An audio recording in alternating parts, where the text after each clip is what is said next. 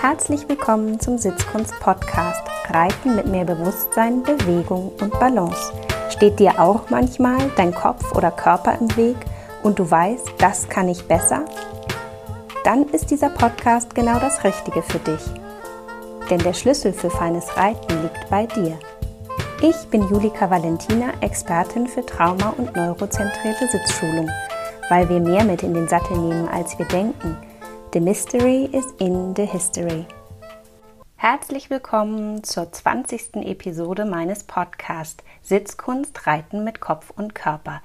Und an dieser Stelle muss ich mich jetzt einfach mal mit euch freuen, dass es schon die 20. Episode ist. Das ist grandios. Als ich im September letzten Jahres gestartet bin, wusste ich überhaupt nicht, wohin dieser Weg führt. Ich hatte einfach nur richtig Lust, einen Podcast zu machen und habe einfach mal angefangen. Und ja, heute, 20 Episoden später, kann ich sagen, es macht mir richtig viel Spaß und ich freue mich über euren Zuspruch, über all die neuen Hörer. Ähm, ja, und bin gespannt, wo uns der gemeinsame Weg noch hinführt. Und ich freue mich über jeden einzelnen von euch, weil es doch bedeutet, dass da draußen in der großen, weiten Reiterwelt es doch viele Menschen gibt, die offen sind, neue Wege zu gehen, Reiten und Bodenarbeit und das Zusammensein mit Pferden neu zu denken, die mutig genug sind, einfach mal Kreativität und Bauchgefühl walten zu lassen und sich loslösen von dieser Idee, das hat man ja so schon immer gemacht und deswegen kann es ja nicht verkehrt sein. Also herzlichen Dank, dass ihr draußen da alle da seid. Das tatsächlich inspiriert mich und gibt mir ganz viel Energie ähm, ja, diesen, auch diesen Podcast zu machen und ähm, auf neue Ideen zu kommen, worüber ich äh, auch noch sprechen könnte. Also danke für eure Inspiration, für eure Unterstützung und ich denke, wenn jeder im Kleinen was verändert, dann wird irgendwann auch das große Ganze sich zum Pferdewohl hin verändern. Das hoffe ich ganz fest und da glaube ich auch ganz fest dran.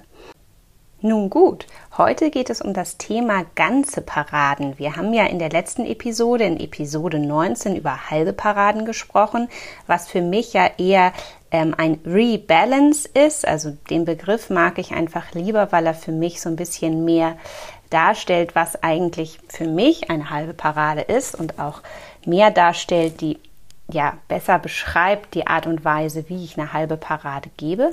Heute wollen wir also über die ganze Parade sprechen und die ganze Parade ist ja zum Stehen kommen. Und da habe ich mich gefragt, was ist denn eigentlich gutes Stehen?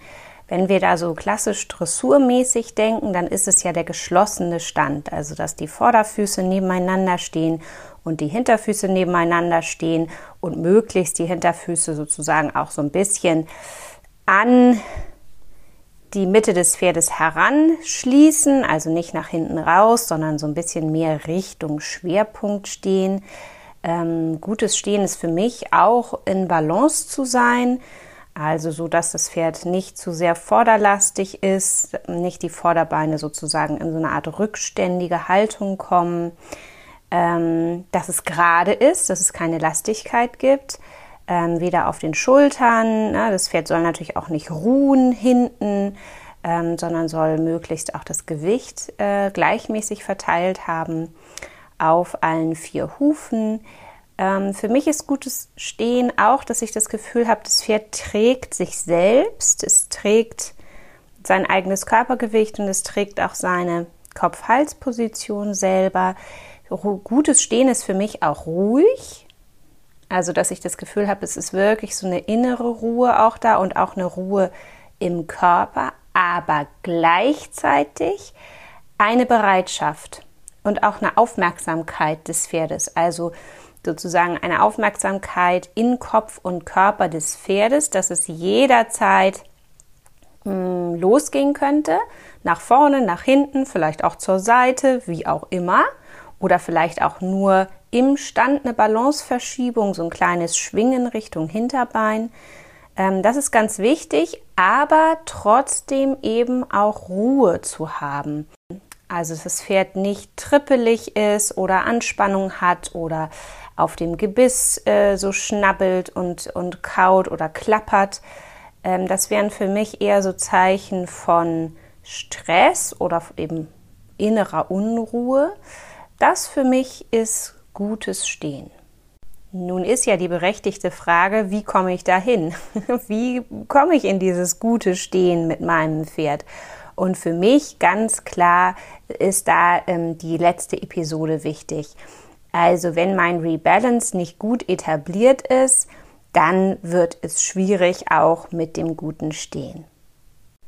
Und wenn es trotz guter Hilfengebung und guter Vorbereitung schwierig ist für dein Pferd, dann nimm dir doch mal als Hausaufgabe von dieser Podcast-Folge, das mal genauer zu analysieren. Also ist Stehen für dein Pferd schwierig vom Kopf her oder vom Körper? Ne? Also wir haben ja Pferde, die sind ähm, im Kopf einfach wahnsinnig unruhig. Das strahlt sich oft auch auf den Körper aus, aber da würde es vielleicht im Lösungsansatz eher darum gehen, den Kopf zu entspannen, um ein besseres Stehen dann wie geschenkt zu bekommen. Oder hat vielleicht euer Pferd einfach noch gar nicht verstanden, dass, dass es vielleicht schön wäre und ein Mehrwert, geschlossen zu stehen und steht einfach generell irgendwie hinten raus oder mit einem hinten raus oder vorne raus oder findet es schwierig, die Balance zu halten. Also analysiert doch mal euer Stehen. Und als Inspiration und Hintergrundwissen kann da vielleicht auch mein Podcast euch helfen. Vielleicht habt ihr Episode 1 noch nicht gehört. Das ist übers Pausen machen und die heißt Mach mal Pause. Ähm, das hat auch was mit Stehen oder eben nicht Stehen zu tun. In dem Zusammenhang wäre das vielleicht interessant, nochmal die erste Episode zu hören oder aber auch Episode 3 über Performance versus Lernen. Auch da ist einiges an Inhalt versteckt in der Episode, die euch da auch auf dem Weg zu einem guten Stehen helfen kann.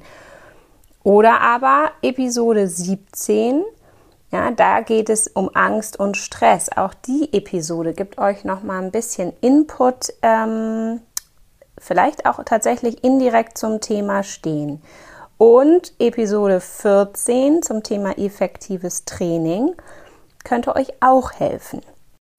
Also, ich fasse nochmal zusammen. Episode 1, mach mal Pause, könnte euch helfen. Episode 3, Performance versus Lernen, könnte euch helfen. Episode 14, effektives Lernen, könnte euch helfen. Episode 17, Angst und Stress, könnte euch helfen und Episode 19 über das Thema halbe Paraden und Rebalance.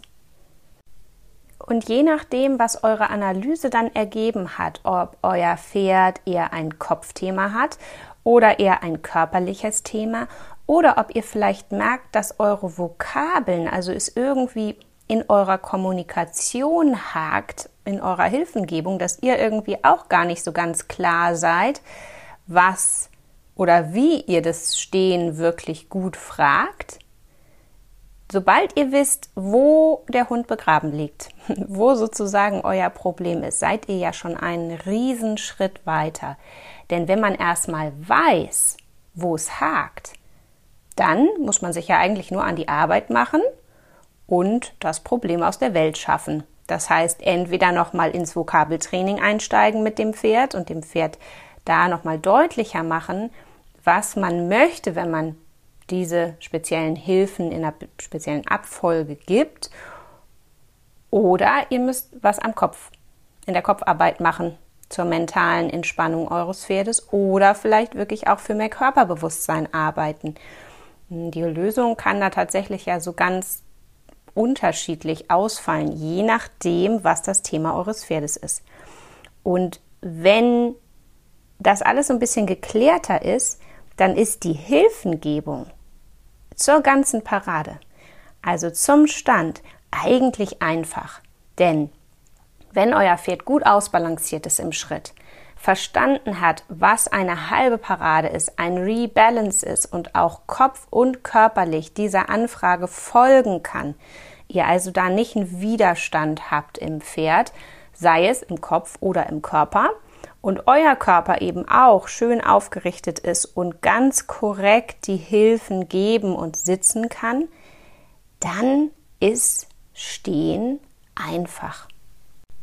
Und was ich mache, um ein Pferd zum Stehen zu bringen und eine ganze Parade zu reiten, ist eigentlich, dass ich das, was ich in der halben Parade mache, nur etwas verstärke und auf den Punkt ein bisschen konsequenter und klarer anwende.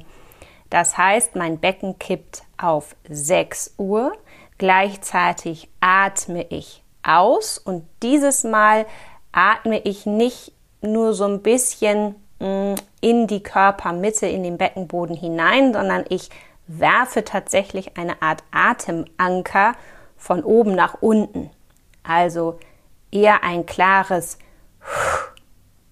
und das gleichzeitig mit einem 6 Uhr, dann weiß mein Pony schon, ah ja, alles klar, ich soll stehen bleiben. Und das funktioniert auch ohne Zügel wenn ich in der Dressurarbeit bin und die Zügel aufgenommen habe und vielleicht so ein ganz dressurmäßig schön versammeltes Halten haben möchte, dann würde ich zu dem Atmen und zu dem Steißbein auf 6 Uhr vielleicht noch meine Finger etwas schließen, um auch dem Pferd klarzumachen, dass ich in einer bestimmten Kopf-Hals-Position irgendwie anhalten möchte, dass das Ganze sehr versammelt sein soll.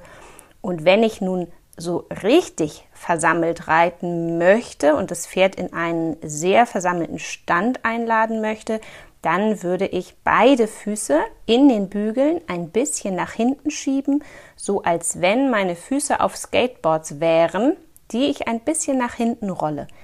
Das ist bei mir dann auch schon so ein bisschen die Vorbereitung in Richtung einer Piaf und somit ein, eine ganz gute Brücke also mein Pferd weiß schon, wenn ich irgendwie nur atme und den, das Steißbein bewege Richtung 6 Uhr, dann heißt es einfach anhalten. Es kann aber auch ein Anhalten zur Pause sein oder ein Anhalten zum Absteigen. Es kann einfach auch ein Anhalten im Gelände sein, wo es mir nicht speziell auf die, ich nenne das jetzt mal dressurmäßige Qualität ankommt, sondern ich einfach kurz anhalten möchte.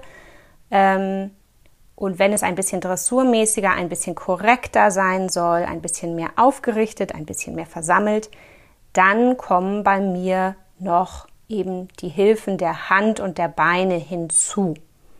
Ja, und das ist es dann eigentlich auch schon gewesen. Ich bin gespannt von euch zu hören, was eure Erfahrungen sind mit Anhalten und mit Stehen. Und ich lade euch dazu ein, wann immer ihr merkt, dass es vom Sattel aus doch eine anspruchsvolle Aufgabe ist und dass ihr merkt, da gibt es noch ein bisschen was zu tun, startet doch am Boden. Weil dann nehmt ihr euch als Reiter mit eurem Körper, mit eurem Sitz, mit allem, was bei euch eben auch stimmen muss, wenn ihr drauf sitzt, einfach mal so ein bisschen aus dem Kontext raus und erlaubt dem Pferd erstmal nur mit sich klarzukommen und seine Beine zu sortieren und es zu verstehen und der Vorteil, wenn man vom Boden aus am Stehen arbeitet, ist ja auch, dass man über eine Berührung vielleicht mit der Gerte oder mit der Hand dem Pferd sehr deutlich machen kann, ähm, wie man es haben möchte. Man kann ja auch mit Targets für die Füße arbeiten, also mit kleinen Tellern, wo das Pferd die Hinterbeine draufstellen soll für ein gutes geschlossenes Halten. Damit habe ich eine Weile gearbeitet mit so Schaumstoffsets die relativ weich dann so auf dem Boden liegen, wo das Pferd so ein bisschen mehr eine Idee hat, ach, da soll mein Huf hin.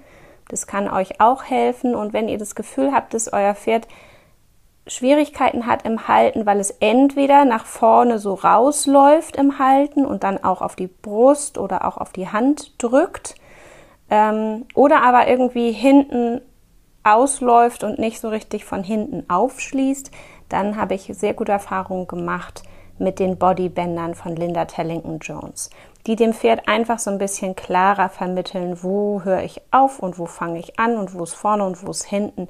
Ähm, da habe ich tatsächlich ganz, ganz gute Erfahrungen gemacht. Ähm, ja, so viel für heute zum Thema Stehen und zum Thema ganze Parade. Ich wünsche euch viel Spaß mit euren Pferden und alles Gute. Bis zum nächsten Mal.